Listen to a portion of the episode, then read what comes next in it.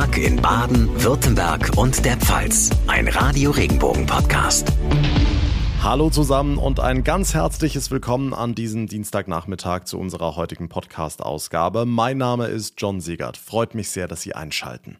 Da kommt einiges auf uns zu, warnt heute die Internationale Energieagentur. Sie sieht die europäischen Staaten vor einer ernsten Herausforderung bei der Öl- und Gasversorgung. Wörtlich heißt es, der kommende Winter in Europa werde sehr, sehr schwierig werden. Tja, wie lösen wir das Problem? Unter anderem mit Atomkraft schlägt unter anderem CSU-Chef Markus Söder vor. Thomas Brockt aus unserer Nachrichtenredaktion, die Diskussion scheint aktuell ein bisschen hochzukochen, ne?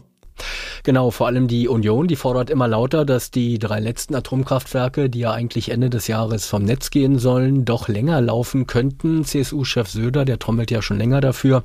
Und auch heute früh im ZDF sagt er, wir müssen alle Möglichkeiten nutzen. Mit äh, der Kernkraft könnten wir Ersatz von Gasverstromung machen.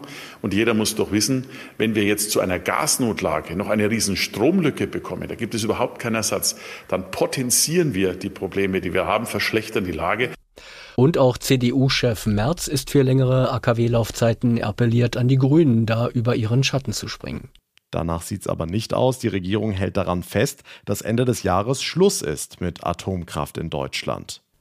Richtig, aus Sicht von Wirtschaftsminister Habeck und Umweltministerin Lemke bringt das auch gar nicht viel, wenn die AKWs länger laufen.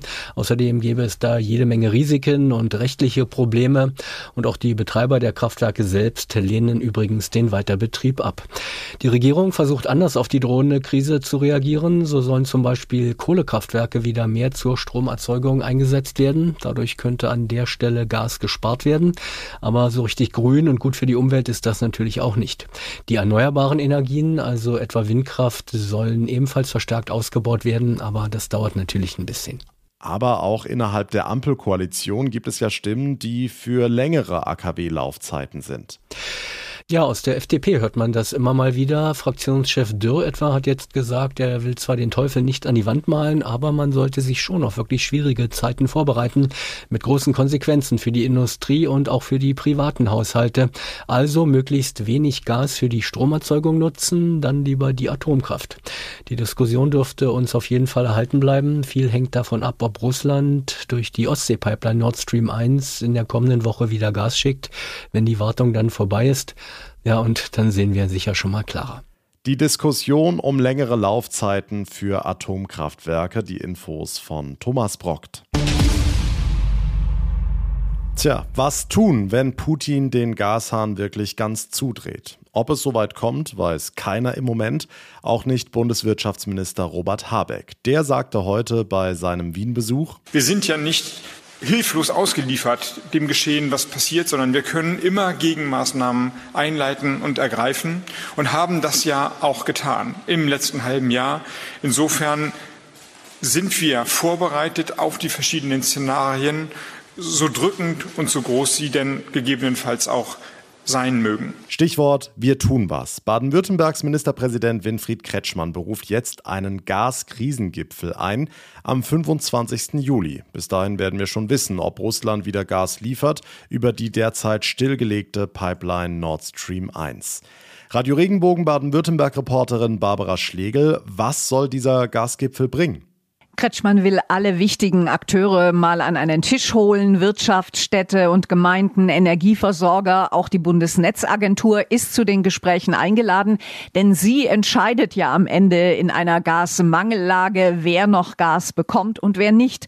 Ziel dieser konzertierten Aktion soll es sein, konkrete Vorschläge zu sammeln, wie von der Wirtschaft bis zu den privaten Haushalten Energie eingespart werden kann. Daraus soll dann eine Energiesparkampagne entstehen entstehen. So stellt es sich der Ministerpräsident vor.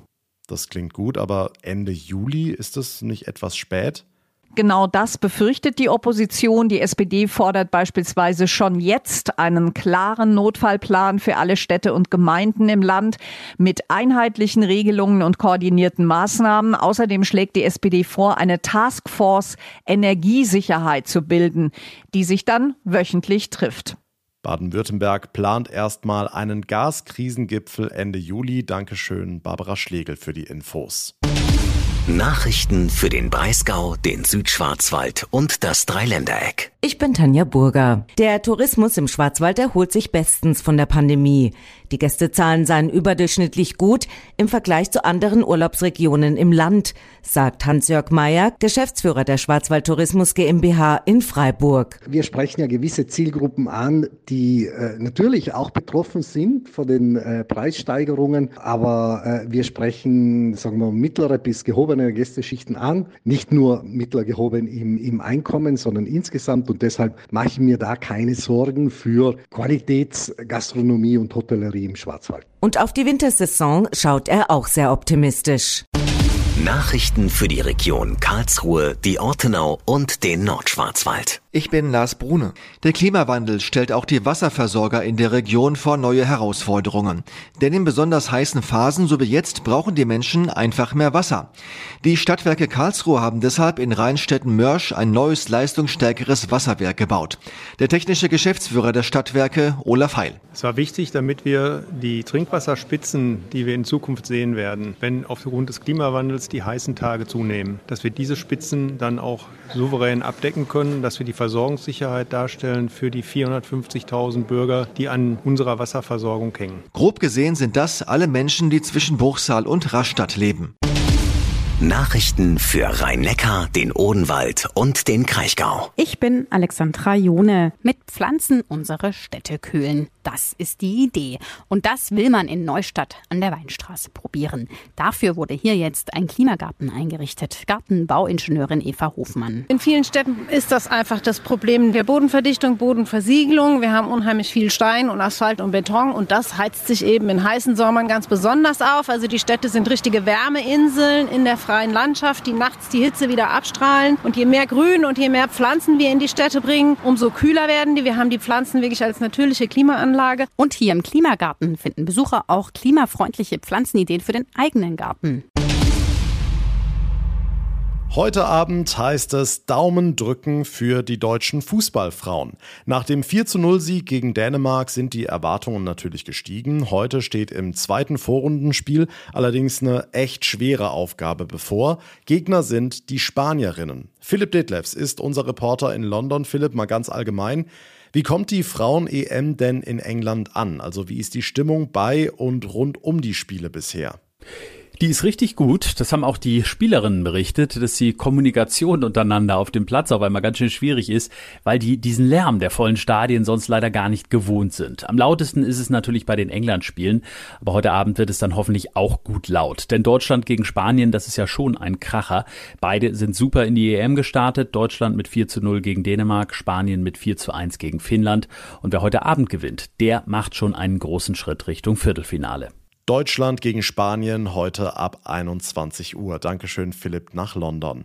Und das war's für heute hier im Podcast. Das war der Tag in Baden, Württemberg und der Pfalz. Ich würde mich sehr über Ihre Bewertung freuen, zum Beispiel bei Spotify oder bei Apple Podcasts und wenn Sie uns abonnieren. Das geht auf jeder Plattform, dann verpassen Sie keine Ausgabe mehr.